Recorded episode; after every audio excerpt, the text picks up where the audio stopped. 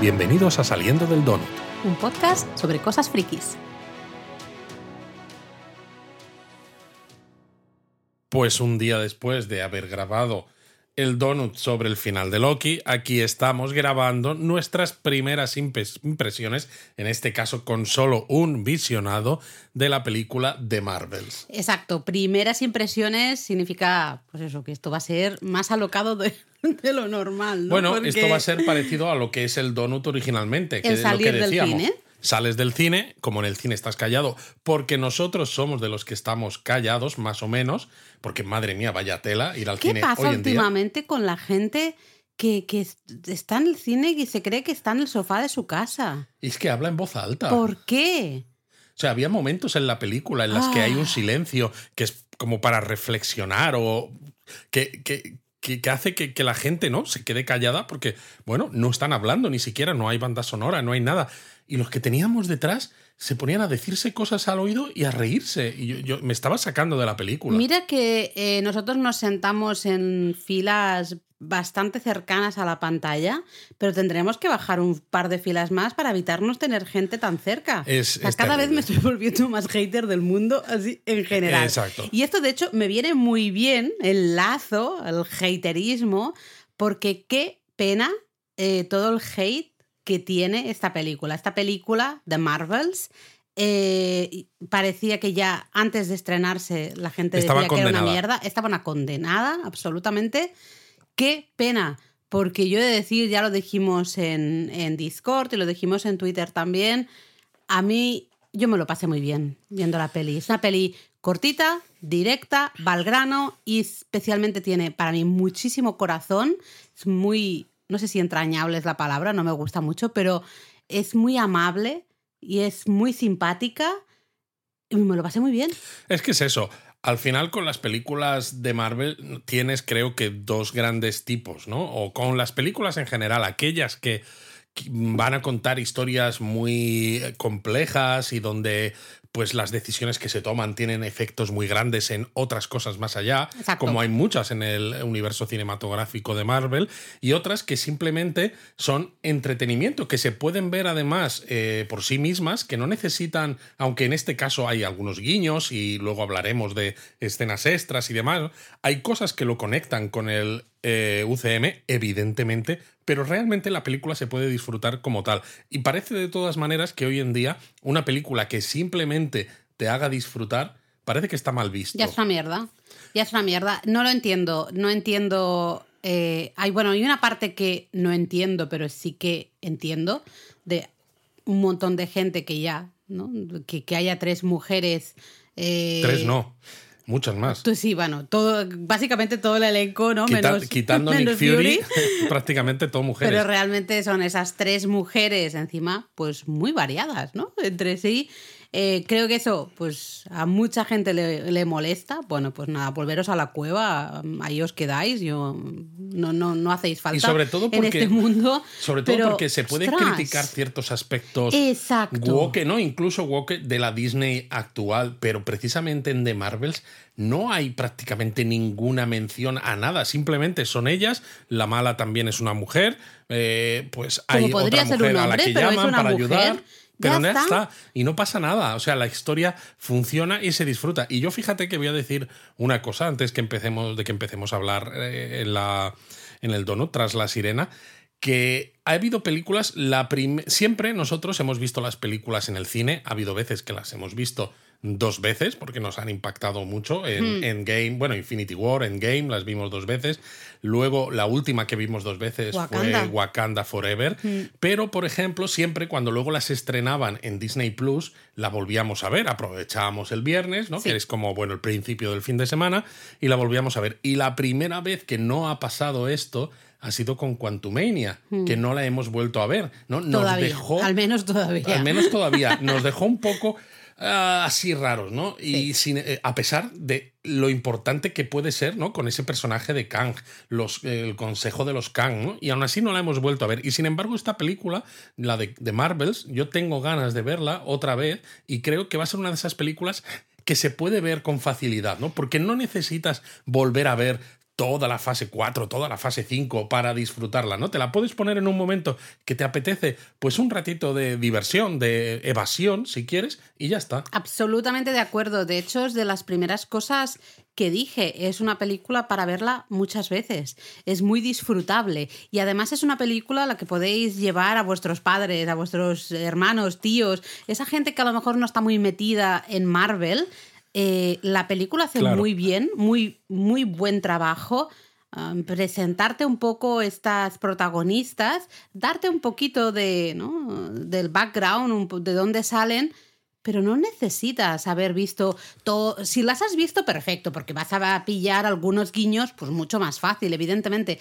Pero no necesitas haber visto absolutamente todas las pelis de Marvel y todas las series y esto y lo otro y los cómics y que a veces eh, cosas que a veces o, sea, tenemos las dos versiones. Nos puede gustar por ese eh, hype, ¿no? Que te, que te lleva ah, pues quiero leer, venga, más cómics y aprender más de esos personajes, no sé qué. Yo lo veo como positivo, pero también puede cansar. Hay gente que le puede cansar de, ostras, es que parece que para ir a ver una peli y disfrutar de una peli me tengo que sacar un máster. Sí, eso, eso puede llegar a ser un problema. A veces yo creo que cuando, si lo haces, lo disfrutas más, pero no afecta a que no la disfrutes sin hacerlo, entonces está bien. Y de todas maneras, tú hablabas de haterismo al principio. También tengo que decir que ha habido haterismo no solo porque sean tres mujeres y demás, sino también porque en la actualidad parece ser que a la gente no le gusta. Se lleva al decir que vaya mierda todo. No, pero no digo, no digo en general, que también. Ah, vale. Pero no les gustan cosas que tienen que ver con un planeta acuático y que nos recuerda cierto episodio de Star Trek. Eh, Ay, mira, por favor. la, de, la eh, del Capitán Pike, la de Strange New Worlds. Para hablar de esto, deberías poner la sirena y así hablamos ya tranquilamente.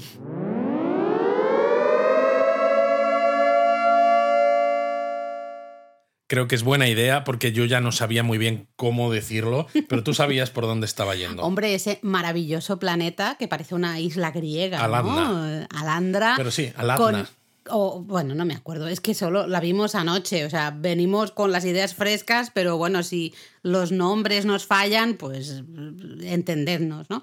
Eh, todos se comunican cantando, tenemos ese príncipe maravilloso al que vimos en Itaewon Class, los que seáis de K-dramas, ¿no? De series de televisión coreanas, surcoreanas, pues es el prota de Itaewon Class. Y bueno, yo antes de que nos metamos a hablar un poco de la película, de las cosas que pasan, yo tengo que decir que me encantó este momento con Brie Larson, con su traje de, noche de bailar pero con estilo traje de princesa, pero con los colores y la estrella de Hala de Capitán Marvel. Y pues Capitán Marvel ahora es princesa Disney. Es una princesa Disney. Bien.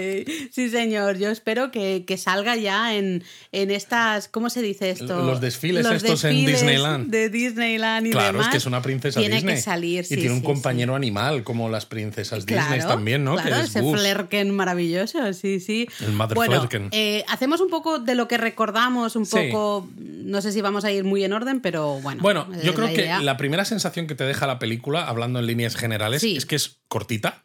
Muy, cortita, mm. o sea, no llega ni a las dos horas, mm. que es algo un poco extraño teniendo en cuenta que ha habido películas. Bueno, eh, Quantumania ya era relativamente cortita y ya dijimos que en Quantumania quizás le pasaba factura, porque había demasiadas cosas que se intentaban encajar en demasiado poco tiempo, ¿no? Mm. Es verdad que no siempre hay que hacer películas muy largas, como podía, eh, la pudo haber sido Wakanda Forever también, pero en, en, el caso de Wakanda Forever funcionaba bien, porque todo construía y no te sentías, pasaba rápido.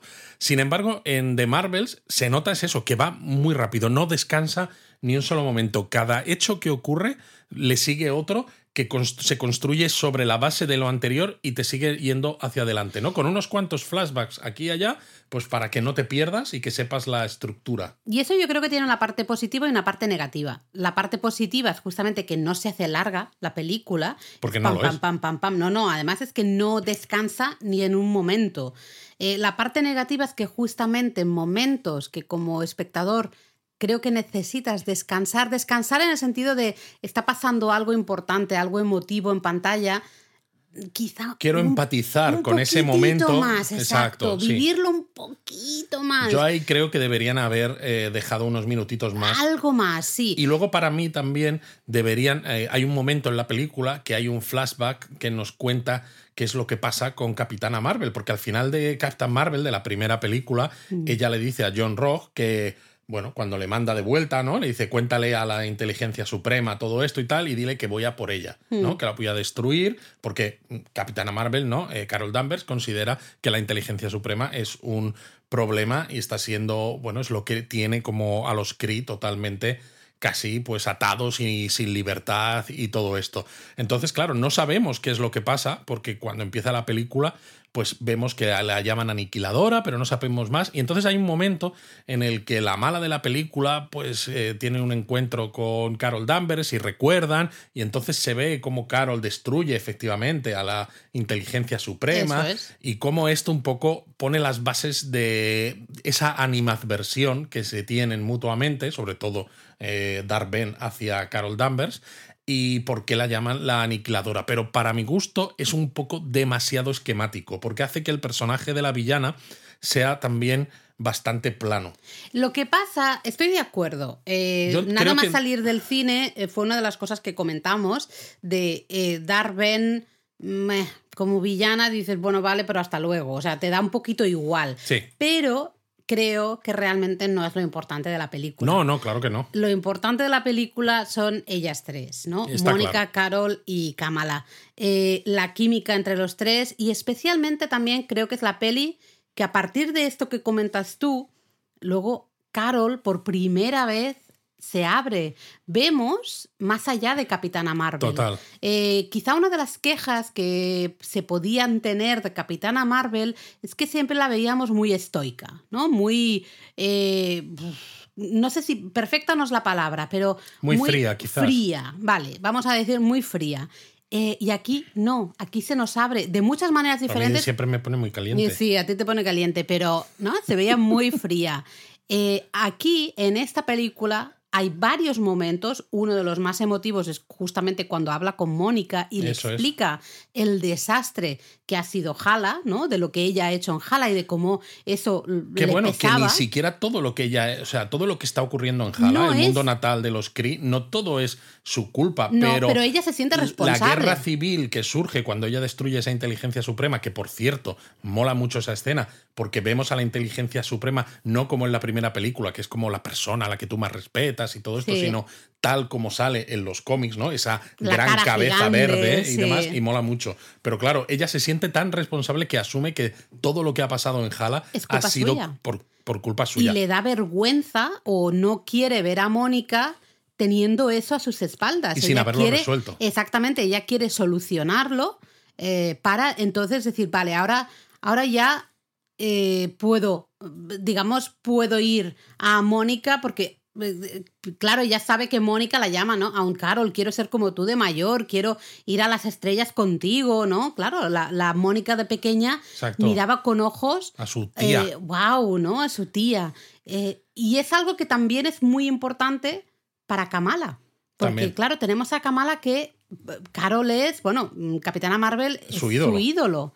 Creo que eso también es lo más importante de la película, Sí, el cómo miramos a los ídolos. Totalmente cierto. Lo que pasa es que precisamente el villano de esta película, que es Darben, por ese flashback que nos cuentan y las cosas que hacen, vemos que lo que está intentando, ¿no? Como supremor de los Kree es eh, porque eh, Hala es un planeta que está moribundo, el sol está apagado, se han quedado sin agua, no tienen atmósfera, no van con unas es. mascarillas. Entonces, básicamente en la película esta persona Darben lo que hace es como robarle la atmósfera a otro mundo, ahora hablaremos más de ello, a otro le quiere robar el agua, a la Tierra le quiere robar el sol un poco, pero claro, realmente cuando piensas y cuando ves en ese flashback de dónde viene, entiendes que pueda tener una cierta lógica sus, sus actos. Es decir, que no es el típico malo de quiero ser el amo del mundo y ya no, está. es personal, Es- además. Es, personal y ella quiere, digamos que, proteger a la población Cree que vive en Hala. Entonces, por eso digo que me parece que está un poquito desdibujado, porque creo sí. que, aunque los protagonistas realmente de la película son esos tres personajes, ¿no? De Kamala, Mónica y Carol. Creo que se podía haber hecho un poquito mejor para que el villano no estuviera tan desdibujado. Para que empatizáramos un poco más con esta villana, ¿no? Darben, y, y entendiéramos un poquito más lo que la movía. Sus motivaciones, exacto. Porque eh, cuando lo piensas con la cabeza lo entiendes. Y lo entiendes que vaya y que sea personal, porque está yendo a los planetas, justamente estás cogiendo planetas que son importantes, supuestamente importantes para Carol. Efectivamente. Es decir, que es algo personal. Es, vale, yo quiero salvar o quiero recuperar Hala, vale, check, ok. Cuando anda que no hay planetas en, en, la galaxia. Por eso. Bueno, o en las galaxias, porque en uno de ellos, eh, Aranda, precisamente está en la gran nube de Magallanes. Es que no es ni siquiera la Vía Láctea. Claro, pero por eso, ¿no? Se va justamente a los planetas que tienen. que son importantes para la capitana Marvel. Entonces es, vale, es personal. Yo la llamo Carol porque es que... Tú la llamas Carol, sí, sí. Eh, somos muy cercanos. Pero claro, mm, es verdad que termina la peli pues se la cargan y tú dices, bueno, pues hasta luego. O sea, tampoco te. Mm, no, efectivamente. No te supone, pero es verdad que dices, bueno, me da igual. Es un poco un. Eh, no sé, una herramienta para disfrutar de la química entre las tres protagonistas, ¿no? Yo creo que eso es probablemente para mí el centro de la película, lo más importante de la película es el corazón de estas Sí, totalmente. Además, la película empieza precisamente con la Supremor Darben en un planeta que están excavando y encuentra el brazalete que nos pasamos toda la serie de Miss Marvel pensando ¿dónde estará el, otro? brazalete? Pues está perdido en un planeta por ahí. Pero también está bien porque es eso, la película no, no se pone a dar vueltas y se pone a, bueno, pues a perder el tiempo. Realmente los trailers y los clips que habíamos visto lo mostraban escenas muy del principio, sobre todo, ¿no? Con eh, Mónica, por ejemplo, con traje de astronauta, haciendo operaciones en el exterior de la estación espacial Saber, donde está Fury, con Carol en una nave perdida en el espacio y con, y con Kamala en su casa de Nueva Jersey, pues supuestamente estudiando, pero dibujando un cómic en el que ella y Carol son las mejores amigas y se llaman Twinsies, ¿no? Twinsies, Twinsies. Como gemelitas. Gemelas, así. gemelas. Y es súper chulo porque además tiene el mismo estilo que la serie de Miss Marvel, ¿no? Con esos momentos en los que salen como dibujos animados o más bien como los cómics, como los dibujos de los cómics, pero animados luego en pantalla. Y está muy bien. Entonces no pierde nada de tiempo porque ya enseguida ya ves que la mala tiene el otro brazalete y ya ves que precisamente porque está abriendo un punto de salto de estos que empezamos a ver en la película de Guardianes, ¿no? que tienen forma hexagonal, se quedan medio abiertos eh, y no se cierran. Entiendo que eso es porque solo tiene uno, ¿no?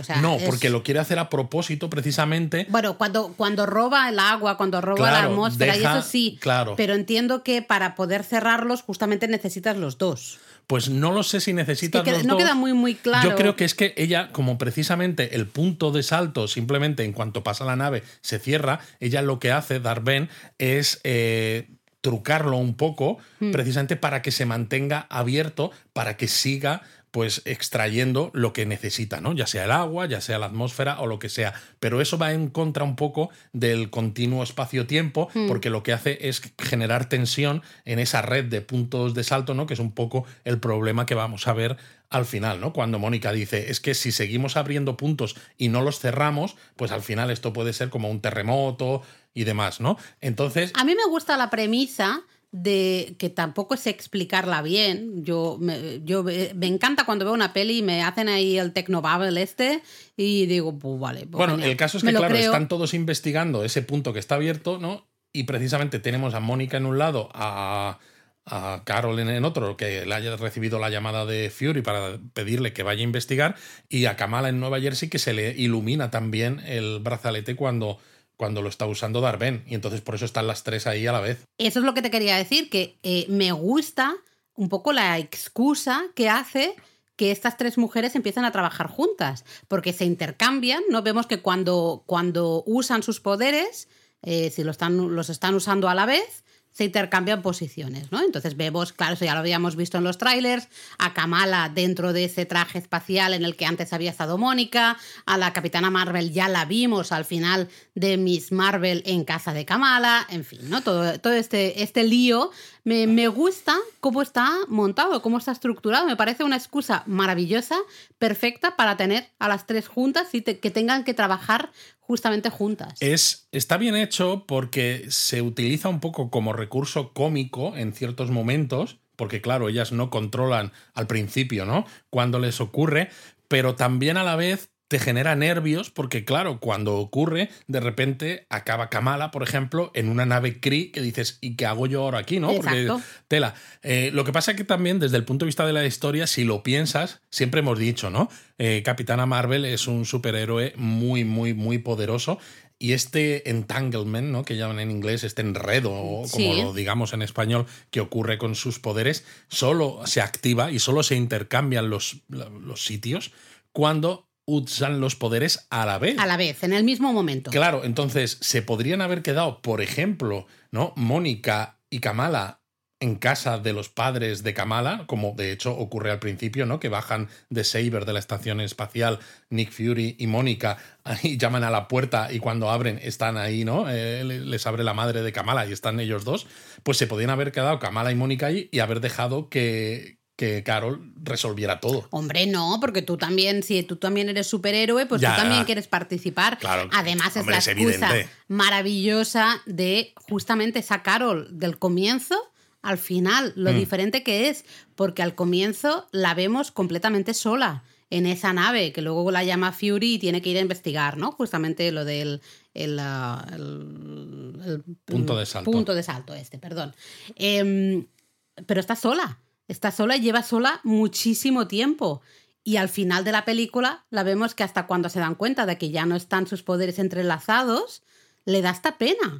dice, ¡ay! Mm, qué pena, ¿no? Mm, porque ya se ha, más que acostumbrado no es la palabra, le ha gustado la experiencia de trabajar en equipo. Y eso para mí es de lo que va al final la película. De las tres porque hay esa escena que están las tres que tienen que ir, van con una pelotita y se van intercambiando. Bueno, cuando están entrenando. Porque claro, hay un momento ¿no? en el que del primer planeta que visitan, cuando van a Aladna, que es este planeta acuático, eh, pues tienen un, un tiempo, ¿no? Y aprovechan ese tiempo en la nave para entrenar precisamente para que esos esos cambios de posición no les pille desprevenidas y sean capaces de actuar de manera apropiada y usarlo en su favor. Y es muy divertido. Eso es súper divertido. Em, destaca, pues eso, es que es una peli muy sincera, justamente, ¿no?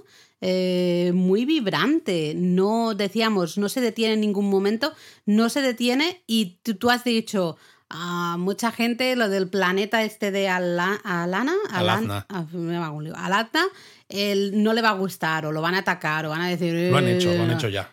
Bueno, pues hijos, no sé, tomaros una tila que os va a salir una úlcera porque...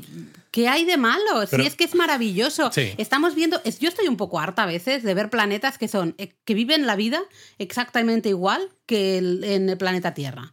Bueno, y aquí tampoco es que se viva muy diferente. Bueno, cantan, ya es, al menos es algo, diferente. Gracias, porque se comunican cantando, ese es su, ese es su, ese es su idioma. Y el príncipe es bilingüe, Luis. Es que me encanta esa frase, cuando el príncipe se pone a hablar con Carol y le dice ya, tenemos que hablar. Y dice él, Vale, hablemos. Y claro, se quedan Kamala y, Mónica diciendo, pero no tienen que hablar cantando. dice, es bilingüe. Es que es bilingüe. Y, es que lo dice de una manera tan segura de sí mismo que es súper ridículo, porque claro, la manera en la que habla normalmente es cantando, pero resulta tan creíble que a mí me, me hace reír en ese, en ese momento, ¿no? Pero lo que iba a decir es que ya en el principio la película es muy trepidante, porque mm. claro, como se empiezan a intercambiar los, eh, las posiciones desde el principio, acaban incluso dos soldados Kree de una nave que acaban intercambiados también porque Kamala ha hecho una especie de burbuja con esa luz dura que ella utiliza y han acabado en la casa de Kamala que acaba destrozadísima. Y, y, es muy divertido porque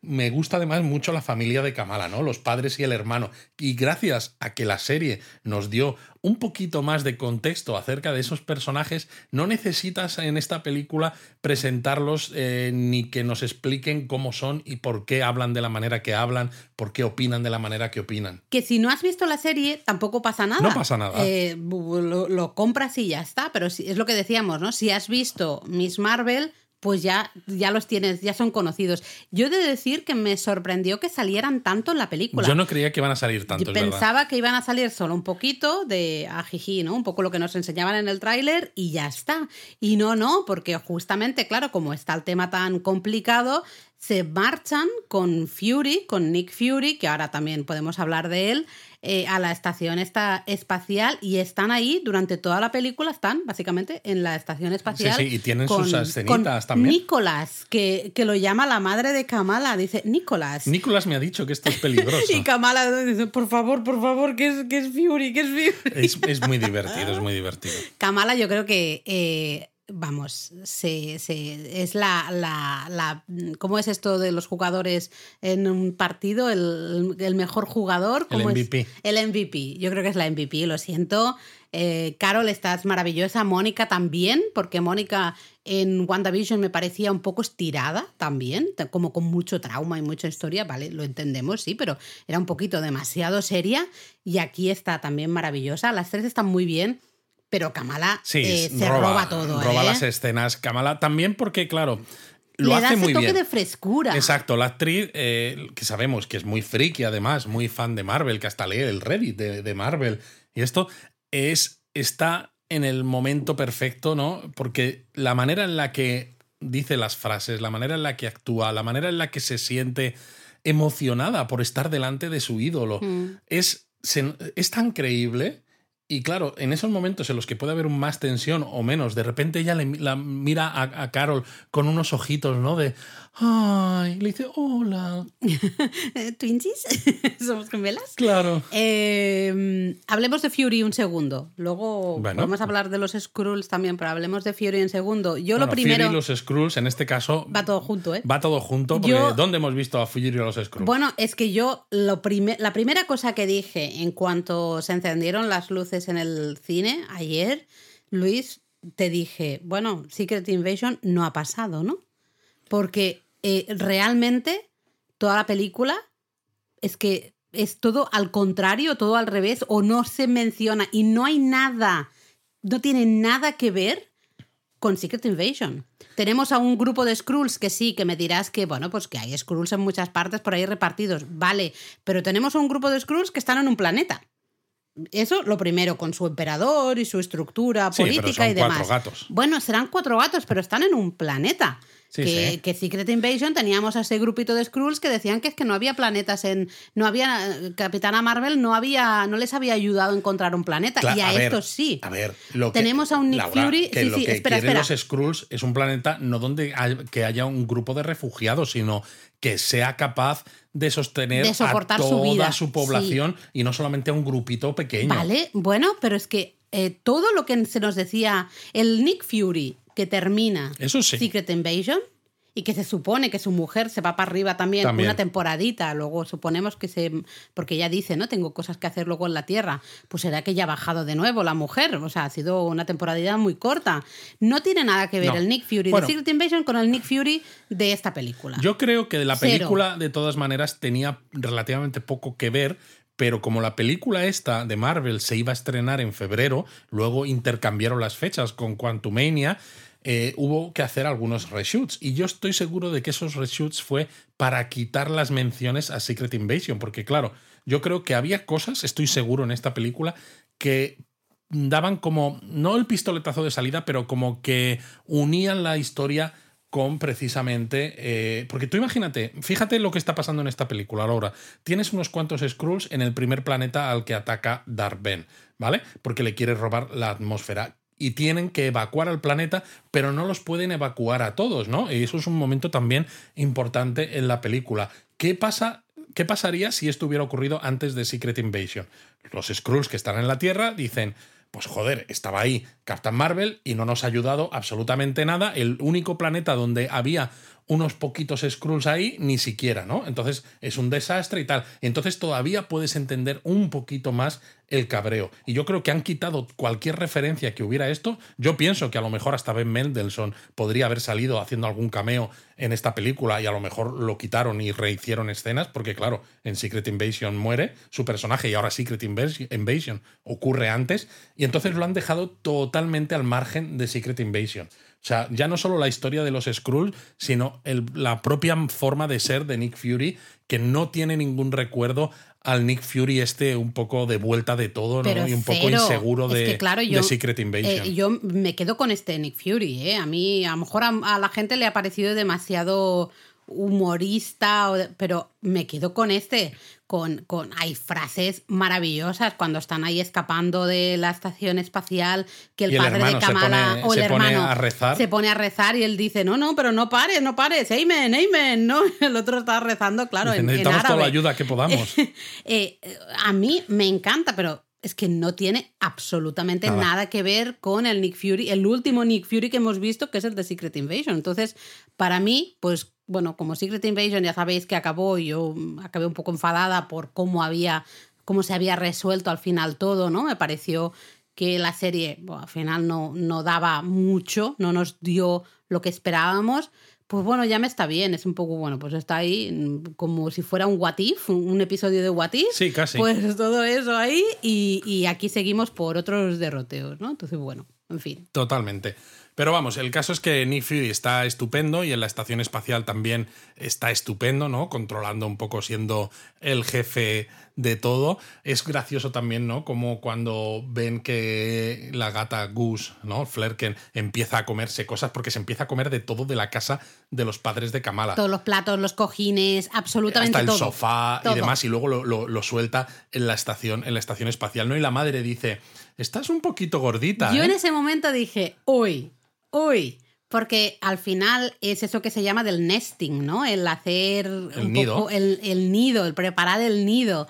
eh, y que le diga, está un poquito gordita, ¿eh? A lo mejor le tendrás que poner a dieta a esta gata. Y luego van encontrando esa especie de huevos extraños, ¿no? Que no saben muy bien qué es, están repartidos por toda la estación espacial. Yo dije, vamos, clarísimamente eso van a ser mini flerkens. Que además esto también mola porque también ha salido en los cómics y también ha habido un momento ¿Ah, en los cómics en los que Chewie, que es el nombre del Flerken en los cómics, pues ha tenido flerkencitos, ¿no? Entonces está muy bien porque hay muchas cosas en esta película que están sacadas de cómics de Capitana Marvel bastante recientes además, Mm. es decir, de la última tirada que, de- que viene desde el año más o menos 2018-19, una cosa así. eh, y, y es genial porque a veces dices, vale, Capitana Marvel, como Carol Danvers, ¿no? Antes también había sido Miss Marvel, pero como Capitana Marvel no lleva tantísimos años, aunque ya unos cuantos, pero mola que tiren de cosas, de, de ideas. Tan ¿no? Mm. Que sean relativamente recientes y está muy, muy bien. Eso sí, la escena esta de todos estos mini flerkens eh, comiéndose a los humanos que están en. Bueno, a los trabajadores bueno, que es que hay están que en la explicar estación un poco más esto, quizás. Bueno, a ver, la gente ha visto la película, los que nos están Sí, escuchando. sí. Eh, a mí esa escena me parece de lo más absurdo del mundo, pero me funciona. A mí me funciona. A mí sí. Bueno, es que es eso. En el momento ¿no? en el que eh, Darth Ben está atacando el sol porque lo quiere obtener toda esa radiación del sol para. Bueno, pues que tenga calor y luz. eh, jala a través de uno de estos portales, de uno de estos puntos de salto que están abiertos de manera permanente, de forma trucada. Pues claro, eh, empieza a haber problemas en la estación y tienen que evacuar. Y dicen, oh, solo tenemos que funcionen unas pocas cápsulas de salvamento y somos demasiados, ¿no? No cabemos. No cabemos. Es un Eh, Titanic, esto es un Claro. Titanic. Y en ese momento es cuando empiezan a eclosionar los flerkencitos. Y se dan cuenta que dicen, oye, el flerken, ¿no? Cuando abre la boca y le salen los tentáculos, dentro es como un, un universo de. Le cabe de todo. Un, un universo empaquetado pequeñito, ¿no? Es como, pues, bueno, pues como el bolso de Mary Poppins, ¿no? Que realmente ahí cabe absolutamente todo. Y dicen, oye, meter los flerkens en estas cápsulas de salvamento, ellos ocupan mucho menos, pues vamos a hacer esto. Y se empiezan a tragar a los trabajadores ¿no? de, de Saber y es muy divertido, sobre todo cuando suena por megafonía el, Fury. ¿No? Y le dicen, no, pero le dicen por megafonía, a todos los, a todo el personal de Saber, déjense comer por los flerkens. Exacto, no, no huyáis, dice, no huyáis, dejaros comer. Mira, de verdad, yo decía. Vemos ¿y hasta esto? Kamala, ¿no? Poniendo una barrera con luz dura para que se choquen los que salen, los que están corriendo huyendo de y los luego flerkens. Y- usando, ¿no? Tenía un, un flerken en, en las manos y lo iba eh, como moviendo en dirección a las personas para que fuera comiendo, ¿no? Pero lo mejor la de este música, momento es el número musical. Por favor, Claro, la porque es. Memory. de canta- Cats. Claro, de Cats, que dices, si tenemos como gatos o flerkens comiéndose a gente, pues vamos a poner del musical Cats el número más famoso. Lo único que la versión que hay en la película es la cantada por Barbara Streisand, ¿no? Una ídola también, aunque... No, yo decía, digo, me gusta más la versión de Lane Page, que es la original que cantó esto en el West End londinense. Pero bueno, Bárbara es mucha Hombre, Bárbara. Bárbara es Bárbara. Y, y Pero me es, encanta. es un nivel de absurdez Es que es absurdo, porque además tremendo. hay veces que se les ve a alguno de ellos manipulando los ordenadores y esto, y por detrás, ¿no? Tú ves a Flerkens comiéndose a personal, y es como que, que no importa, ¿no? Porque todos gritando, ¡ah, va! y Es Otro momento muy divertido. absurdo es el que hemos mencionado antes de este planeta ah, que dice ella, ¿no? La capitana Marvel, eh, porque están hablando, oye, no- claro, necesitan agua, entonces un planeta que tenga mucha agua. Ah, pues este planeta, Alarna, Solo lo que tiene dicho 200 un veces. 99, coma no sé cuántos, 99,3 o algo así, ¿no? Por ciento. Y, y tanto Kamala como, como Mónica dicen, "Mm, no sé, estás como un poco rara, ¿no? Hablando de este sitio y tienes un conocimiento como muy... mm, Ha sido como muy exacta en decir aquí el porcentaje y está siendo un poco rara. Y claro, es muy divertido cuando ella les dice, bueno, que realmente está casada, que está casada con el príncipe del planeta. Príncipe que, Jan. Exacto, Príncipe Jan, que es el que hemos dicho, que es el prota de Itaewon Class. Eh, y toda esa escena. Pero en dice la que, ha sido solo por un tema como legal y político y demás, ¿no? Que sí, no- sí, pero bueno, un buen ratito seguro que han pasado esos dos, ¿eh? No sé Seguro. yo, seguro, seguro. Pero me encanta el momento baile, el momento que anuncian la llegada de The Marvels, ¿no? que canta uno. Y Mónica dice, pero bueno, ¿cómo, cómo ha llegado esta ya aquí? ¿Qué- qué- cómo, cómo se han enterado ya de este nombre? Que lo había dicho, claro, Kamala, que es un... Bueno, es que cuando van en la nave, claro, ella dice, oh, perdona por haberte usurpado el nombre, espero que no sea un problema con temas de copyright y esto, ¿no? Y dice, pero claro, tú eres Capitana Marvel, yo soy Miss Marvel, y están buscando darle un nombre a Mónica, ¿no? Exacto, Que todos sabemos que... Un nombre de superheroína, que. Mónica todavía en las películas no tiene un nombre de superheroína, sabemos que va a ser Fotón, al menos si no quieren cambiar los cómics, pero Sí. bueno, aquí todavía no se dice, y empieza a decir profesor Marvel, no sé qué, todo que suene relacionado con Marvel, Y ¿no? claro, entonces dices, "Pra- profesora Marvel, ya está, somos las Marvels, ¿no? Y, y- y claro, cuando llegan al planeta las anuncian como las Marvels. Y me encanta la cara de Mónica, de, pero creo que es Mónica, ¿no? Sí. Que dice, pero eh, ¿cómo, ¿cómo puede ser que esto haya calado ya? Eh, si, si se lo acaba de inventar la niñata esta, ¿no? Fantástico, fantástica Brie Larson ahí, he de decirlo, eh, cantando.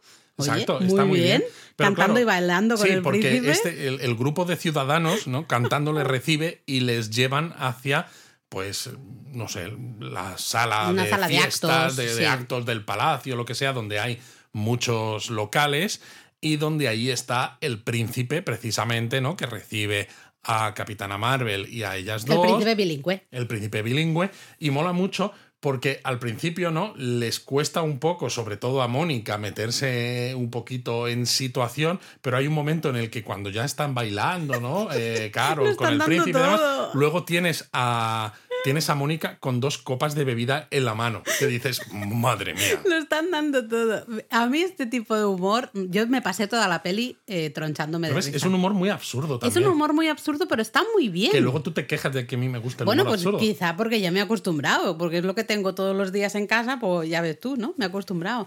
Eh, justo ahí eh, tenemos esa batalla un poco con, con la mala Dar, Darben, ¿no? Darben. Eh, ¿Qué te pareció un poco todas las batallas que ha habido, tanto la del principio como esta eh, Bueno, en Aldana? Como Aquí en esta, en esta batalla, pues claro, Mónica y Carol intentan luchar un poco más y le dicen a Kamala que se quede un poquito al margen porque ella no vuela, además, y porque ya tiene el, el segundo brazalete, ¿no? y no quieren, no quieren que, que lo vea Darben, porque si consigue el segundo brazalete, pues ya la que puede liar es tremenda. Pero está muy bien porque Kamala al final, ¿no? Le dicen, eh, usa tu pañuelo, ¿no? Porque les dan trajes nuevos a todas Mm. eh, y ella empieza a usar el pañuelo y empieza a repartir estopa, y luego, pues bueno, en el aire, en la nave de, de Darth Ben, pues se van intercambiando, y oyes, funciona bastante bien. Hay evidentemente que todavía no lo tienen del todo controlado. No, y eso hay me algunas, gusta. Y hay algunas escenas que son divertidas, porque parece que va a echar una, un, como, no sé, un puño de fuego o algo de eso, ¿no? Extiende el brazo, y entonces de repente se cambian lo- los sitios y aparece delante de Darben, aparece aparece Kamala y Mónica, que es la que iba a disparar, ¿no? Con su, su brazo, lo hace contra una pared sin que haya nadie delante. Y es muy ridículo Eso me también. gusta porque también es bastante realista. Es realista. Entre comillas, realista, Sí. evidentemente. O sea, está Pero- claro que no lo van a resolver eh, a las primeras de cambio, pero no se les da mal. Mm. Luego, claro, tú sabes eh, que el brazalete al final que tiene la bala, claro, viene muy bien. Por eso que se- hemos hablado siempre, el gran problema que tiene Capitana Marvel, que parece que es invencible. Bueno, siempre la hemos visto como alguien invencible. Claro, vemos que este brazalete lo que hace es absorber de alguna manera toda la energía o todo el poder de la Capitana Marvel Bueno, y de Mónica. y de Mónica, de cualquiera. O sea, tú la atacas, el brazalete absorbe esa energía y luego, ¡pam!, ¿no? La saca y te ataca, claro, Sí, con, porque además con ella. eso, Darben lleva el martillo como el que tenía Ronan en. Exacto, ¿no? El sí, de los sí, acusadores sí, de los. Kree. O sea, y claro, con ese martillo y con el brazalete, pues cuando encima tiene toda la energía de ellas dos es, Claro, es tremenda. bastante chunga. Entonces dices, esto va a ser complicado. Y además hay un momento que te dicen es que no podemos, no, no queremos que consiga el segundo brazalete. Tú como espectador ya sabes que evidentemente lo va a conseguir. Y Exacto, que va a ser en algún momento más lo tiene difícil. que conseguir. Lo que pasa es que la película tiene momentos también que son, a mí me gustan, que son difíciles, porque ya en el primer planeta, cuando llega Darben supuestamente a hacer una conferencia de paz con los Skrulls, los pocos Skrulls que hay en este primer planeta, y luego es un engaño, claro, porque les quiere robar la, la atmósfera, y de hecho dice, ¿no? Que los va a poner en otro sitio y que van a ser parte del Imperio Kree y todo esto, ¿no? Y ellos se quedan, esto no es lo que habíamos ¿Qué me estás hablado, tal, ¿no? Cual.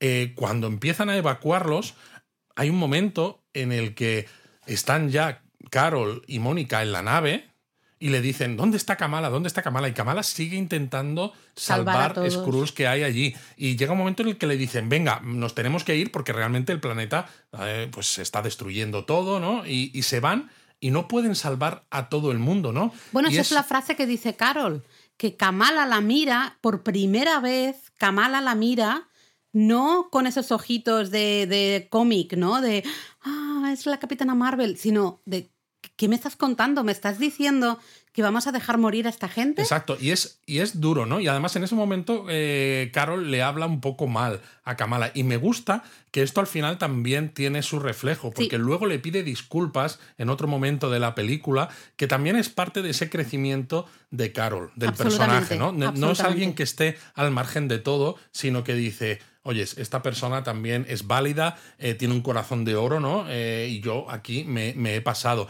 Pero es que luego, cuando salen de este planeta de Aladna, realmente les están persiguiendo tantas naves de los Kree que no pueden hacer mucho, ¿no? Y abren un portal de salto, de hecho lo hace. Eh, lo hace Kamala desde la nave porque Carol no quiere, Carol quiere seguir estando en el planeta porque, bueno, aunque sea Ella un dice, matrimonio de sí. conveniencia, pero quiere seguir ayudando. Puedo salvarlos, puedo salvarlos, puedo Y salvarlos. ahí es Kamala hasta- la que hace al revés. Dice, he tomado la decisión porque creo que es un problema. Y claro, llegan a otro planeta, ¿no? No sé si es la Tierra, además, y se dan cuenta de que, bueno, es que no han podido salvarlos, ¿no? Y tienen que, pues, algo tendrá que pasar. Mm. Bueno, ellas, eh, Carol también se siente de nuevo muy responsable de les he dejado ahí a su suerte.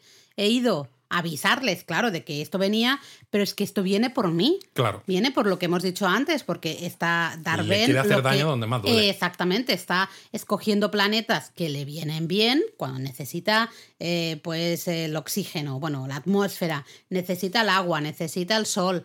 Pero hay muchos planetas, muchas Eso. galaxias, ¿no? Y va a lo, justamente a los que sabe que así le va a hacer daño a Carol, porque ya es, es personal, como vemos justo al final de la película, ¿no? Claro, porque el tercer planeta al que quiere atacar es precisamente la Tierra y nuestro Sol, ¿no? Que es el que quiere, pues, quitarle toda esa energía.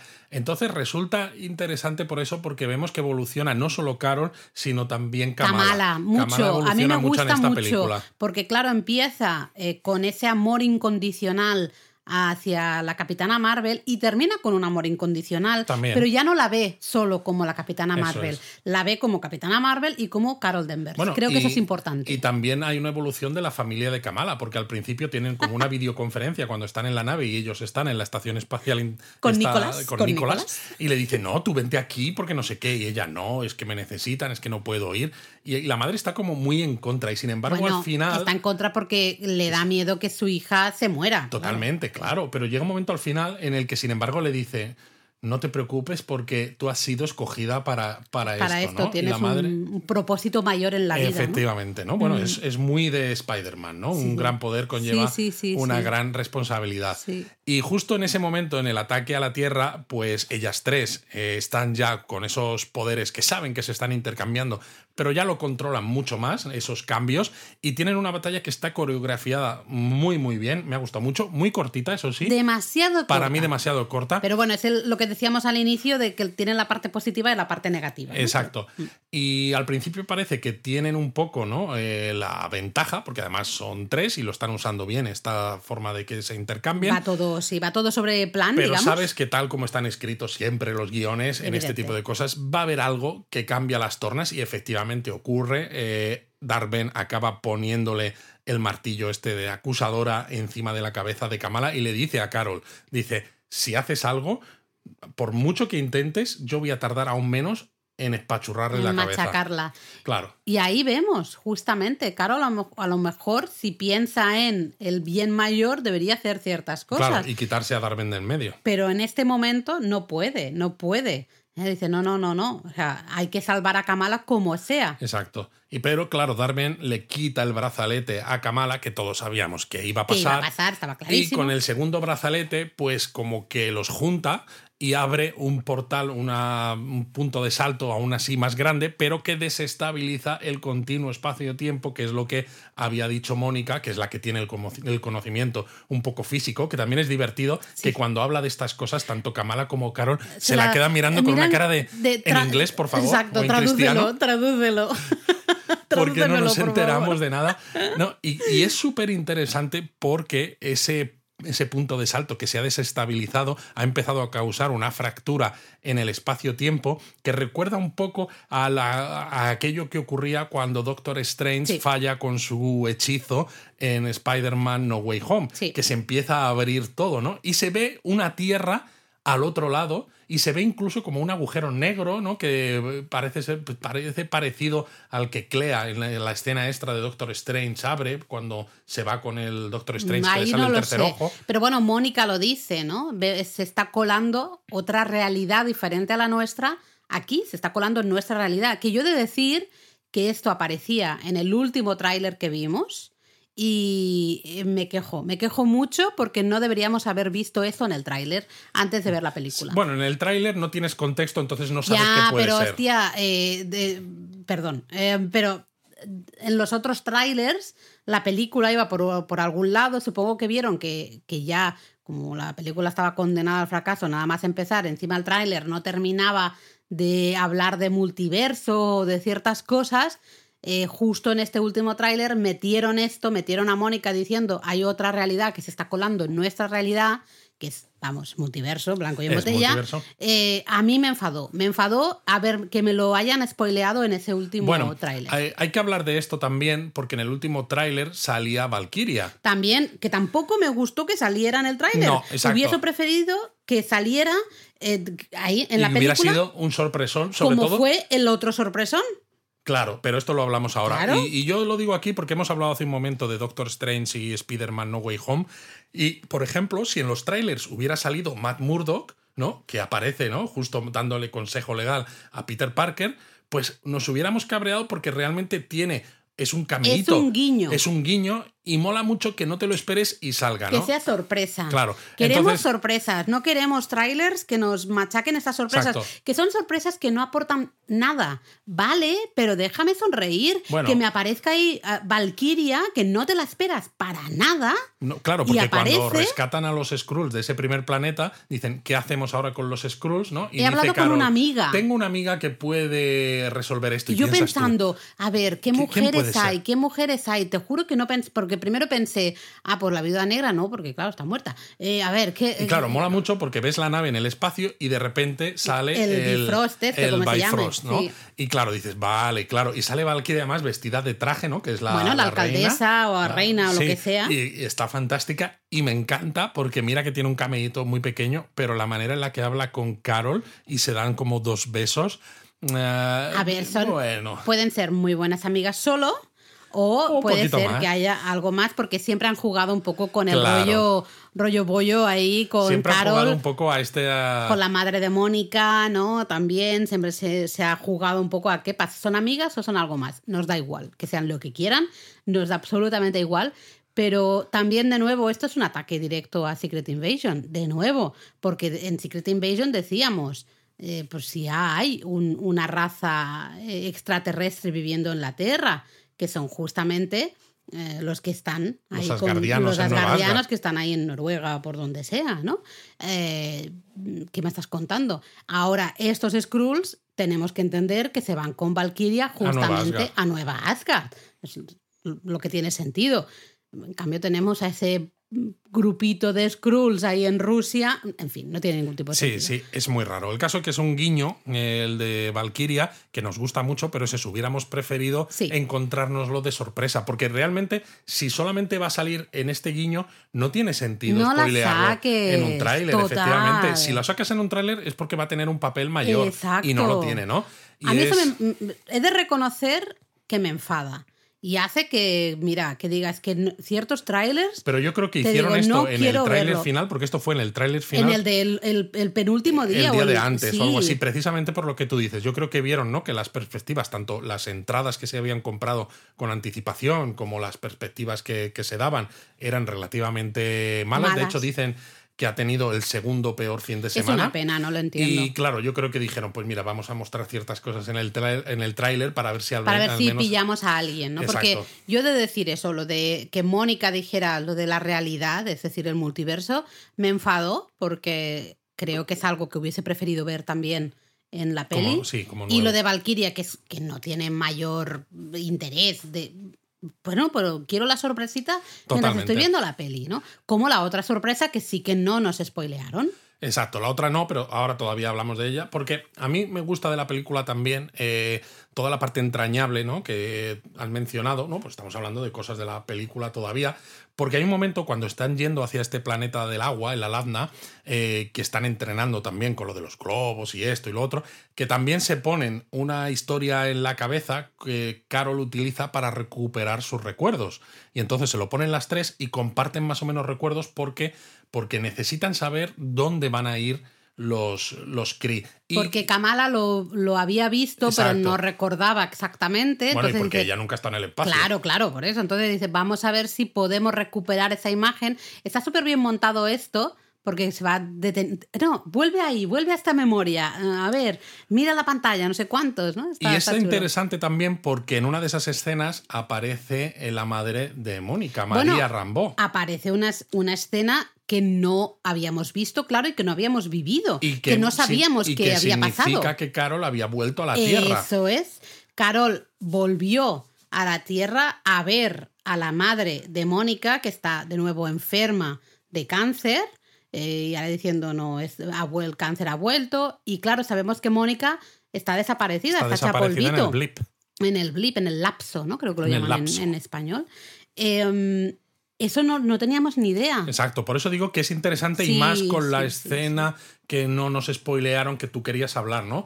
Y claro, hay un momento ahí, además, que es bonito, porque Mónica se está quejando de no quiero que me hagas vivir esto, ¿no? Carol se disculpa, dice no lo estoy haciendo a propósito, ¿no? Porque no estoy No lo estoy controlando qué es lo que se controlando. Mm. está viendo aquí, que es lo que estamos compartiendo. Y cuando se quita Mónica, y ellas dos también se lo quitan, este aparato con el que mm, comparten los recuerdos, realmente Mónica está ahí en el, en el puente de la nave y está muy cabreada y es bonito porque llega Kamala, Kamala. y la abraza. ¿no? La y, le hace qué un gesto, y le hace un gesto a Carol, que en ese momento todavía Carol y Mónica están cabreadas, Bueno, están que no han. que no han hecho las paces. Sí, no han hablado. Y le hace un gesto como de ven para acá y entonces se abrazan Abrazo las de tres. grupo. Y no necesitas decir nada más, pero eso a mí me parece súper bonito. Y ahí en ese momento creo que es cuando realmente dices es que Kamala está robando el protagonismo, eh, robando en el sentido positivo, ¿eh? el protagonismo de esta película. Sí. Porque esa inocencia, ese positivismo, ese... Porque Kamala no conoce para nada a Mónica. Claro. Para nada, pero claro, ha visto. Ella estaba también conectada Eso. con estos cacharritos de, de los Cree, ¿no? Creo que eran algo de los memoria de los Cree ella lo ha visto, está viendo, no, no- no tiene el contexto de todo, evidentemente, pero ve, ¿no? Y ha, ha visto todo lo que estaban sintiendo, estaban... Ostras, es súper bonito que vaya a abrazar a Mónica, porque su ídola es la Capitana Marvel, pero va a Mónica, Exacto. la abraza y luego pide, venga, ven para acá tú también y Exacto. abraza Y bueno, es un poco lo que luego hacen también que Carol se abra un poco más y tenga esa conversación, Mm. ¿no? Donde le dice a Mónica por qué no había vuelto, porque se Exacto. sentía avergonzada. Bueno, porque están, claro, están con los sentimientos a flor de piel y ahí se hablan un poco mal o directamente, ¿no? Es que eh, estoy. mm, Siempre te esperé. Me dijiste que ibas a volver Y que vas a volver pronto. y que ibas a volver pronto y ni pronto, ni volviste, ni nada. Y ahora, ¿qué te tengo que decir aquí ahora? ¿no? Yo era una niña pequeña y, tú- y ahora soy una mujer y ¿qué? ¿No? Exacto. Eh, es claro, eh, la situación es un poco De hecho, al principio de la película, ¿no? Cuando están en el salón de la casa de los Khan, que ella, eh, Carol le dice, oh, teniente líos, ¿no? O no sé cuántos. Y ella le dice, ahora es Capitán Rambo. Soy Capitana Rambo, exactamente. No, es Estela. Y claro, en esa escena al final, cuando Darben utiliza los dos, eh, los dos brazaletes y abre esa ruptura, esa fractura en el espacio-tiempo que se ve como otra tierra, eso al final hay demasiada energía y Darben acaba hecha pues polvito, ¿no? Es decir, Sí, pastita, pasta, Sí. pasta miso. Exacto. Y los dos brazaletes se quedan flotando en el espacio, pero también se queda. eh, se queda Carol como flotando, ¿no? Por eh, la Bueno, por la- cantidad como de la energía que ha que ha habido. sí. Exactamente. Y ahí es curioso porque, claro, luego lo hablamos tú y yo, ¿no? Pero creo que merece la pena hablarlo aquí en Mm. El Donut porque eh, se ve como como Mónica sale a por ella, pero luego se ve también una mano gigante de luz dura, ¿no? que es típico de. Miss Marvel, Mm. Cómo las, las recoge y las mete de nuevo en la nave. Pero Con los dos brazaletes, porque yo estaba todo el rato mirando los los dos brazaletes, brazaletes, diciendo, exacto. agarra los brazaletes, agarra los pero claro, brazaletes. Kamala en ese momento no tiene ninguno de los brazaletes que Mm. son los que se supone que le dan poderes. Entonces, ¿cómo ocurre esto? A ver, esto lo hablamos justo ayer. Mi teoría es que al final, justamente de Miss Marvel, el amigo, que lo siento, no me acuerdo cómo se llama, le, dijo la palabra M, ¿no? Eh, tienes una mutación. Fue la primera vez que se hablaba algo de mutantes dentro del universo cinematográfico de Marvel.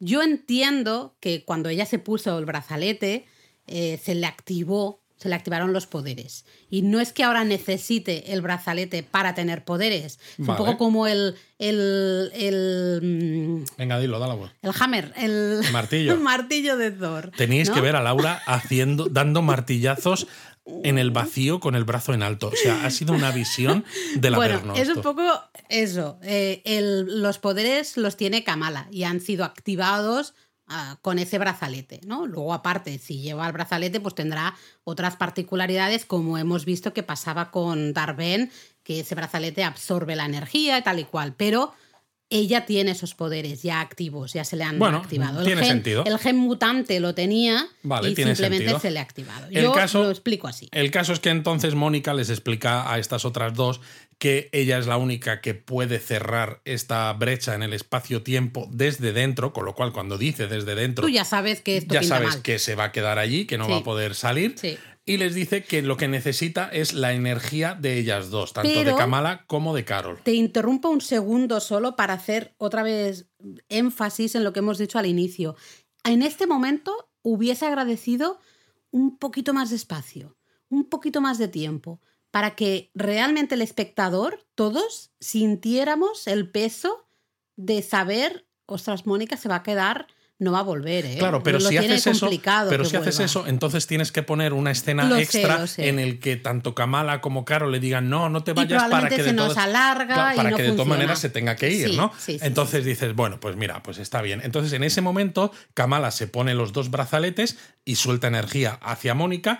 Carol también suelta energía hacia Mónica, Mónica la absorbe, ¿no? Se convierte casi en un ser de luz, bueno, en fotón, aunque no lo digan con el nombre, ¿no? Con los ojos así en blanco, y se va hacia esa ruptura espacio-temporal y empieza a cerrar esos, bueno, pues esos hexágonos, ¿no? Que habían quedado abiertos.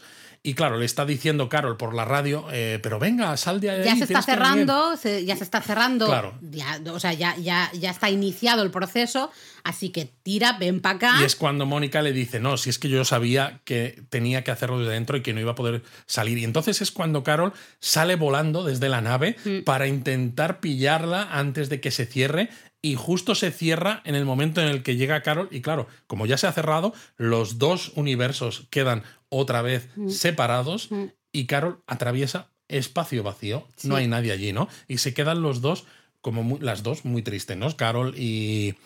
Carol y Kamala. Y al final, pues bueno, pues llegan con la nave. Bueno, llega Kamala, que entiendo que la nave va programada, Sí, va porque sola. ella no sabe pilotarla. Eh, exacto. Y sabemos que eso a mí me gustó, que Carol, porque claro, hay una escena cuando están con, con la mala, ¿no? Justamente ya al final de todo, que la Ah, tienen bueno, es, es lo que, agarrada. es lo que hace que la mala eh, le robe el, el brazalete a Kamala. Claro. Porque hay un momento en el que son ellas las que están como con la, con la situación controlada. De hecho, Carol le dice, ¿no? Eh, porque Mónica dice, hay una manera de solucionar esto. Carol, con la energía que tienes, puedes ir hacia El sol y como que reactivarlo, ¿no? Re- restartearlo de alguna manera. No sé, no me preguntéis temas técnicos porque ni idea. Yo me lo creo todo lo que me dicen.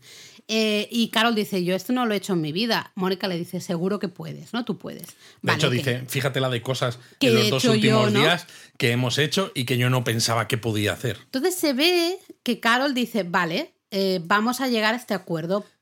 Está, muy bien. Por Hala. Justo, está muy bien porque no necesitas pegarte de palos, ¿no? Puedes encontrar una Exacto. salida que sea negociada y que digas, me fío de ti. Pero la mala, ahí se ve que no lo hace todo por jala. Eso También es. hay esa, esa parte de venganza personal. Es. Porque en el momento que puede, pues es cuando gira las tornas y dice mm, tu Justo, tía, y ¿no? pasa todo esto. Exacto. Entonces vemos al final que Kamala nos cuenta que eh, eh, Mónica, eh, Carol ha ido a cumplir la promesa y justamente vemos que Carol se va a Jala y choca, ¿no? Reinicia, Contra, se mete dentro del reinicia sol. el sol este y todos los habitantes espero que ya dejen de llamarla la aniquiladora y la llamen la alumbradora o algo así. Sí, no sé, algo de eso. Y en ese momento yo me estuve todo el rato fijando porque digo, cuando baja de la nave Kamala y se abraza con su madre y todo esto, solo lleva Sí. un brazalete. Y digo, llevaba los dos en el momento de darle la energía a Mónica. ¿Qué ha pasado? Y claro, me estuve fijando en la escena en la que Carol eh, reinicia el sol de los Kree,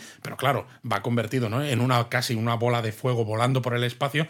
Ahí no se distingue nada. Pero luego, pues claro, se han quedado sin casa, entonces se los lleva Carol a la familia de Kamala, a la casa de María Rambo en Luisiana. Exactamente. Pues para darles un, pues un, un sitio donde vivir mientras se arregla la casa. Y entonces ahí se ve que Carol lleva el otro Sí, brazalete. sí, exacto, que eso sí que yo no lo vi y fue de las primeras cosas que te pregunté, oye, ¿qué ha pasado con el otro Que brazalete? hay una escena también que es divertida, las interacciones del hermano de Kamala con los padres. Porque la madre está en plan pesado y el hermano... Es una casa muy bonita para formar una familia. Exacto, y el hermano agarra un mando a distancia de una televisión y la- lo apunta hacia la madre como para No quitarle el sonido o apagarlo. Y No se dices, apaga, no se apaga, no se apaga, es, es- es divertido. Pero dices, qué triste porque el hermano de Kamala ya tiene unos años y sigue ahí metido en casa a los padres. ¿eh? Bueno, oye, cada uno que haga lo que quiera. Yo ahí no me voy a Y es bonito también porque se meten en un avión, una avioneta, las bueno, dos, es ¿no? la avioneta que habíamos visto ya Justo. eh, justamente en la primera película de Captain Marvel. ¿no? Y se meten como diciendo, oh, vamos a volar en ella. Y cuando entran, como que no tienen ganas, ¿no? Y que dicen, ¿y si lo dejamos para cuando vuelva Mónica? Ah, bueno, es que la echo no, de menos. realmente dicen, si no recuerdo mal, Luis, dice que las llaves las tiene Mónica. Y que y dice Carol, yo solo voy a cuidar, voy a cuidar de, de esta, de este ¿eh? Eh, hasta que vuelva Mónica. Sí, pero es algo de algo eso, de que no quieren Sí. volar ellas dos solas, si no está la tercera en discordia, ¿no? Es, lo bonito, que que, la, echan, la echan de menos. Y que dan un poco, se dan ánimos a las dos de que va a volver. Exacto. Tiene que volver. Cuando vuelva, ya eh, encenderemos aquí, pondremos en marcha el avión y ya nos daremos un tumbo, ¿no? Mientras tanto, pues no. Y bueno, se acaba un poco la película con esa escena medio extra, ¿no es, ¿no es entonces? Sí, eh, Ah. bueno, se acaba porque. Pero no es una escena extra. No, no, eh, forma porque parte todavía de la no han película. salido las letras, exacto. Que eh, ah, yo flipé en colores porque ves un perro y de golpe yo veo ese perro y digo, ese perro es el perro de Hokai, perdón, no me acuerdo de cómo se llamaba, pero me, me acuerdo del perro perfectamente. El perro que tenía el ojito medio Eh, ciego. exacto. Y yo O sea, dije, Dios santo, Dios santo, es el perro de Hokai, es el perro de Hokai. Y sí, vemos en una habitación oscura que entra justamente la, que para mí es la nueva Hokai, ¿no? Claro. Bueno, No le hemos puesto nombre todavía tampoco. eh, Hawkeye, en los cómics es Hawkeye sí, también. sí, sí, pero claro, en el final de, de la serie, la- la- el personaje es Kate Bishop, ¿no? Kate Bishop, sí. Vale. Eh, estaba ella, ¿no? Kate Bishop estaba, ¿cómo me puedo llamar? ¿La nueva Hawkeye? ¿Hawkeye chica? O no sé, ¿no? Estuvieron ahí eh, diciendo que me pareció muy parecido a lo que estaba haciendo Kamala en esta película, ¿no? Aparece ella con su arco, dices, oh, pues sí, sí, es, es Kate Bishop, es el perro de Kate Bishop, ¿vale?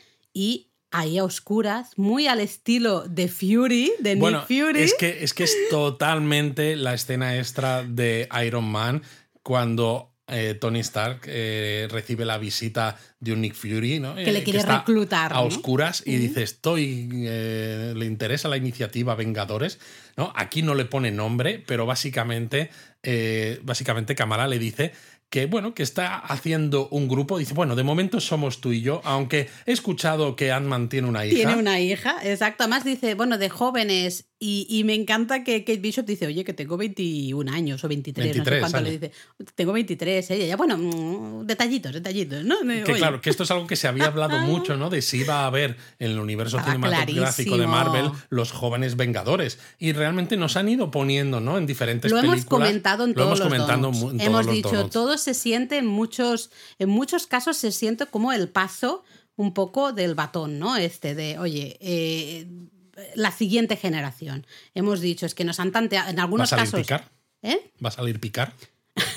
Yo digo, ¿qué dice ahora? No, por la nueva generación. Sí, la nueva generación. Me has dejado a cuadros, he tardado un, un segundo en entenderte.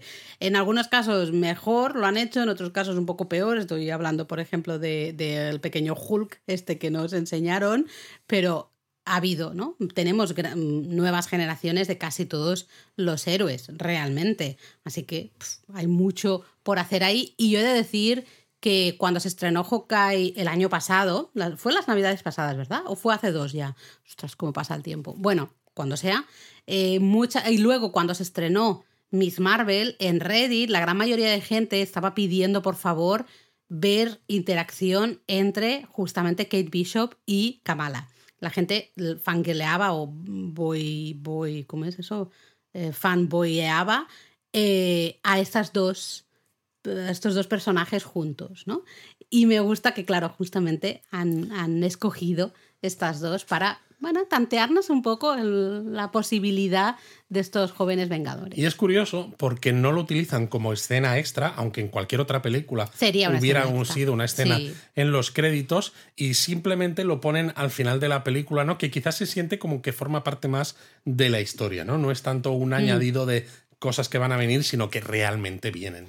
Claro, y ahí te quedas, termina la peli y dices, ¿y Mónica qué? Bueno, pues tendremos que esperar al siguiente proyecto para ver si sale la pobre Mónica o qué ha pasado con Mónica. Hasta que llega una escena en mitad de los créditos donde Mónica, eh, con un plano muy cerrado, empieza a abrir los ojos, pero se ve claramente que está en una Un cama de un hospital, ¿no? Tiene como una vía puesta en la mano y dice, ¿qué pasa aquí? ¿Qué pasa aquí? Y se oye una voz y cuando mira, tachan, se ve a María Rambó.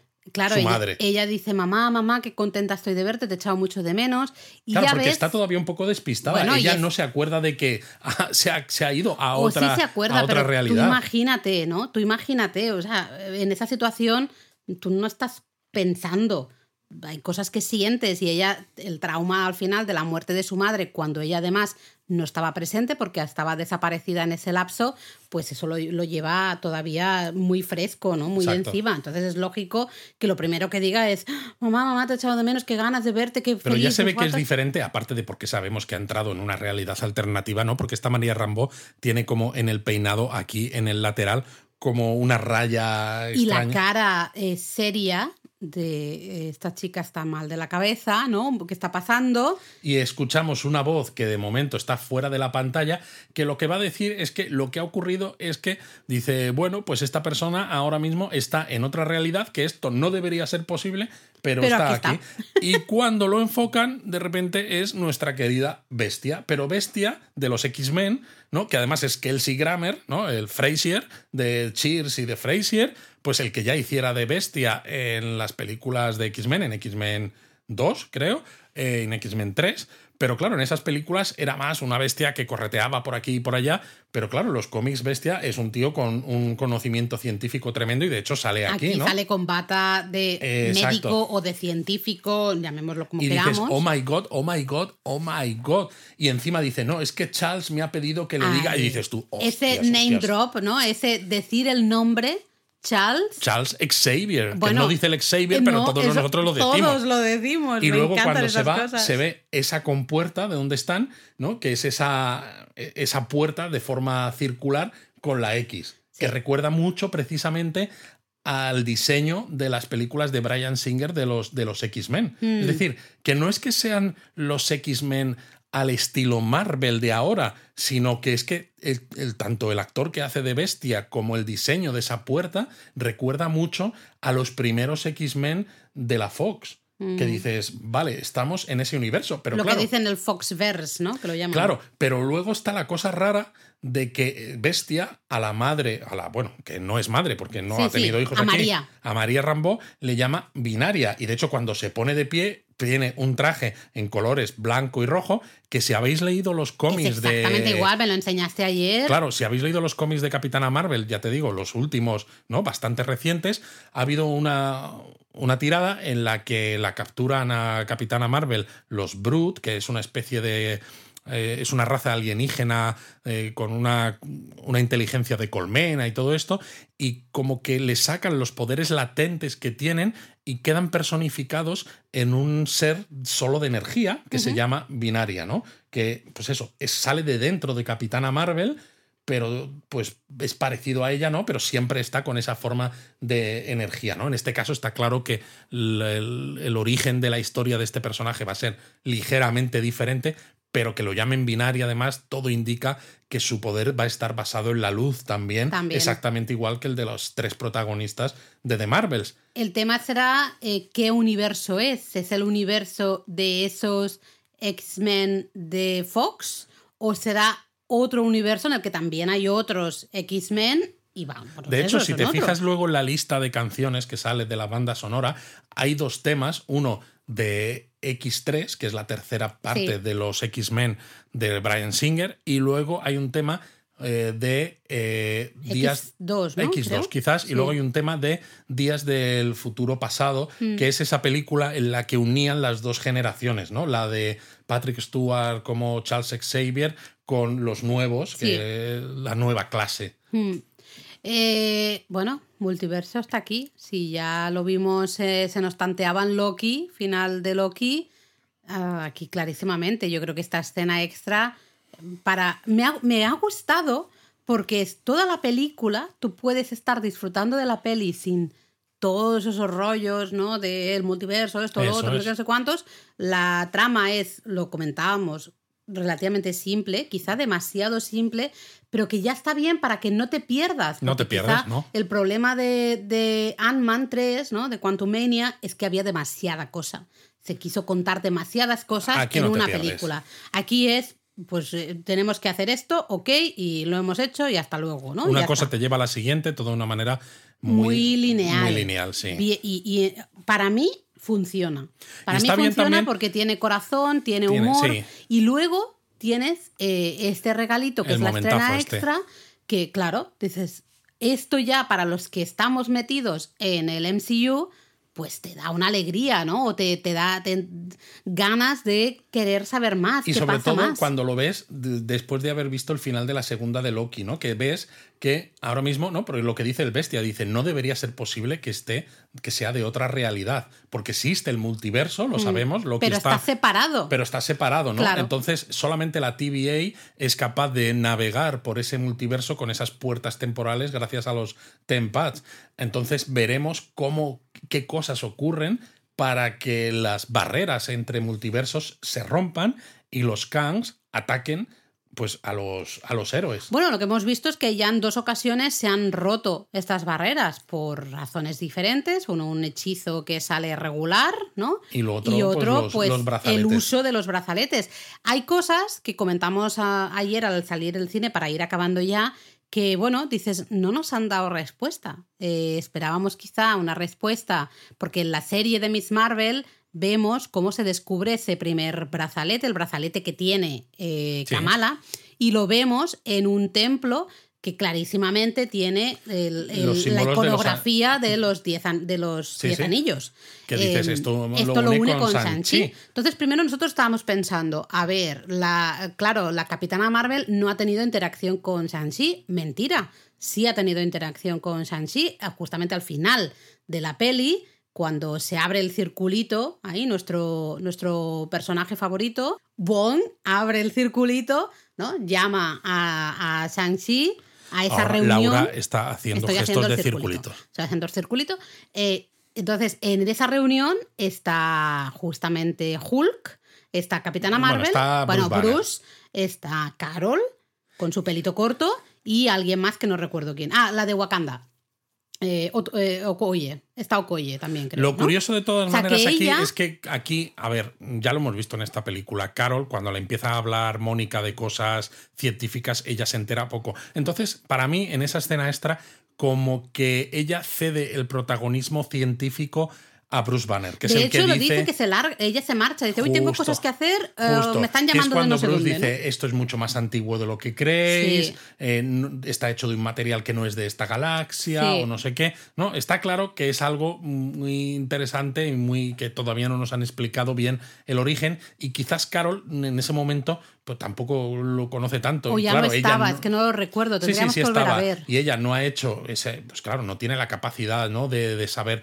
O voy a estudiar los. No se ha sé. visto la serie, no se ha visto la no- película de Shang-Chi, no se ha visto la serie de Miss Marvel y No, pasa. además, piensa una cosa también, que cuando ella Era ve el una broma, brazalete. Jo, que no te sí, ríes. ya lo sé, pero cuando ella ve el brazalete se extraña, porque ella pensaba que era algo mitológico. Sí. ¿no? Entonces, claro, cuando ella ve los Sí, cinco porque habla de la mitología, exacto, de mitología Kree, ¿no? Justo, entonces Justamente. cuando ella ve los cinco, lo- los, anillos de Sanchi, pues ella no, no sabe, ¿no? O no, no ha tenido nada, ningún otro material con el que comparar el material con el que están Mm. hechos esos anillos, ¿no? Si ahora a lo mejor pudieran analizar el brazalete que ahora ella lleva, a lo mejor ahora es cuando dirá, oye, yo ya he visto este material antes, ¿no? Sí. Y entonces una los cabos. Y yo Sí. creo que va a ser lo que va a ocurrir, pero no nos lo han contado todavía. Yo estoy esperando que haya una segunda parte de Sanchi y creo que en esa segunda parte de Sanchi, que espero que la hagan eh, no tardando mucho, nos expliquen un poco esa,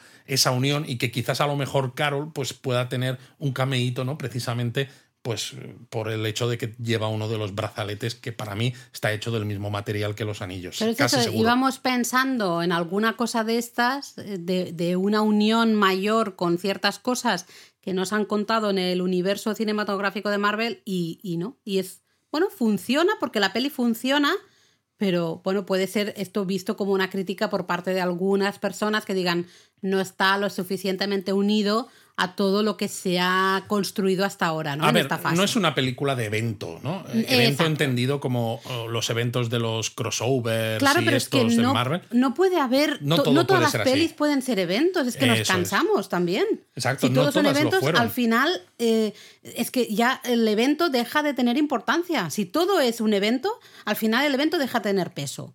Porque pues, es lo normal. No, necesitamos pelis con corazón, pelis con humor, pelis de- con desarrollo de personajes. Esta es una película de personajes, es una película Sí. de estas tres, clarísimamente.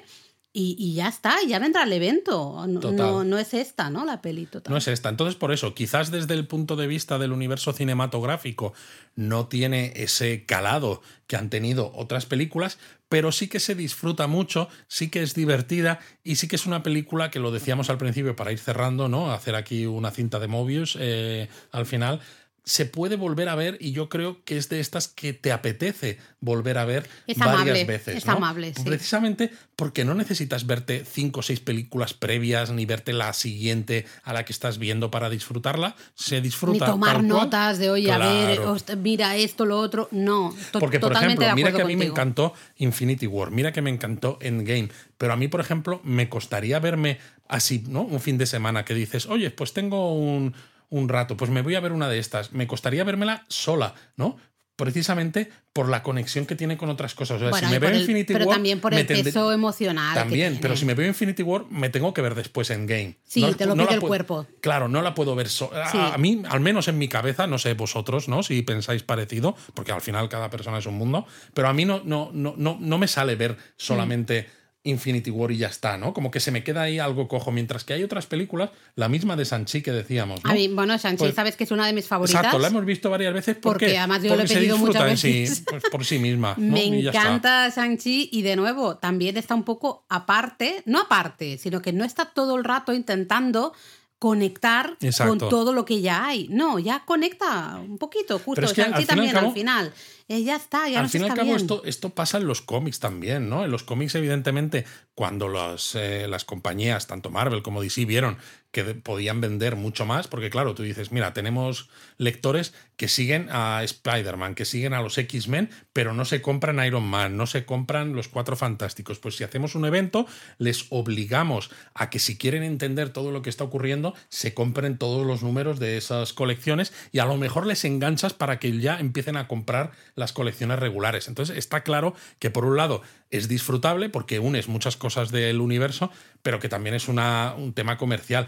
Pero claro, eh, en, incluso en los cómics no puedes estar todo el rato haciendo No. eventos y aunque se hacen muchos y muy a menudo, a veces demasiado Claro, para es- mi gusto. Pero es un medio diferente Sí, también. sí, pero aún así, muchas de las series muchas veces no tienen relación con otras series. Claro. Tú sabes que están situadas en el mismo universo, ¿no? La Tierra 616, y ya está, Mm. pero no tienes más conexión con nada más, ¿no? Y a veces en las películas, claro, el medio es diferente, pero sí parece que tiene que estar obligado a tener toda esa conexión, ¿no? Y por eso decían con la serie de Echo, que ya lo comentábamos, Mm. que quieren empezar a explorar más series y contenidos en los que no sea tan necesario conectarlo con el resto del universo. Porque creo que esto ahora mismo es más una losa, una piedra encima un poco de los hombros de Marvel, que algo positivo. Bueno, es que creativamente te, te quita, te quita libertad, opciones. sí. exacto, te quita libertad, total. Bueno, eh, contadnos un poco qué os ha parecido de Marvel. En el Discord podemos discutir todo lo que queráis. A nosotros nos ha gustado mucho, yo tengo ganas de volver a verla. Yo también. Eh, No sé si mm, no tenemos mucho tiempo para volver al cine, si no nos esperamos a verla en Disney Plus, que no sé si tardarán mucho o no en ponerla. Pero contadnos un poco qué os ha parecido. A mí me da mucha rabia que esté siendo tan criticada por gente que no ha visto siquiera la película. O sea, está siendo criticada ya antes, antes de que se estrenara, ya en Rotten Tomatoes tenía un 50% o algo Sí, así, que es dices, pero si no se ha estrenado, ¿qué me estás contando? ¿Qué, qué- qué- qué es esto? Pues Me- tonterías, esto me da Laura. mucha, mucha rabia, pero bueno, contadnos un poco y mm, tomamos un descansito, ¿no? De donuts, Luis. Sí, exacto. Vamos a descansar un poco de Donuts porque, bueno, aparte de que ya se ha acabado Loki, ya se ha estrenado de Marvels, teníamos todavía pendiente el rewatch, de, Rewatch la- de Star Wars. de Star Wars, que nos toca el episodio 4, Una nueva esperanza.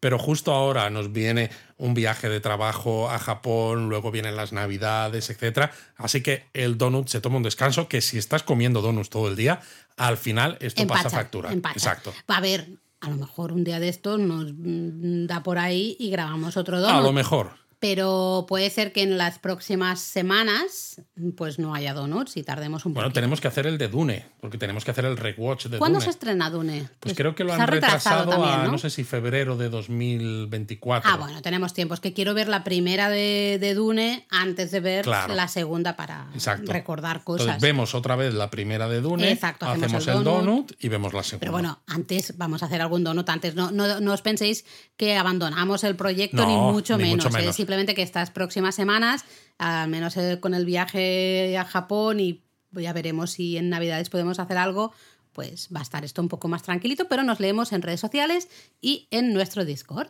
Os, queremos 3000.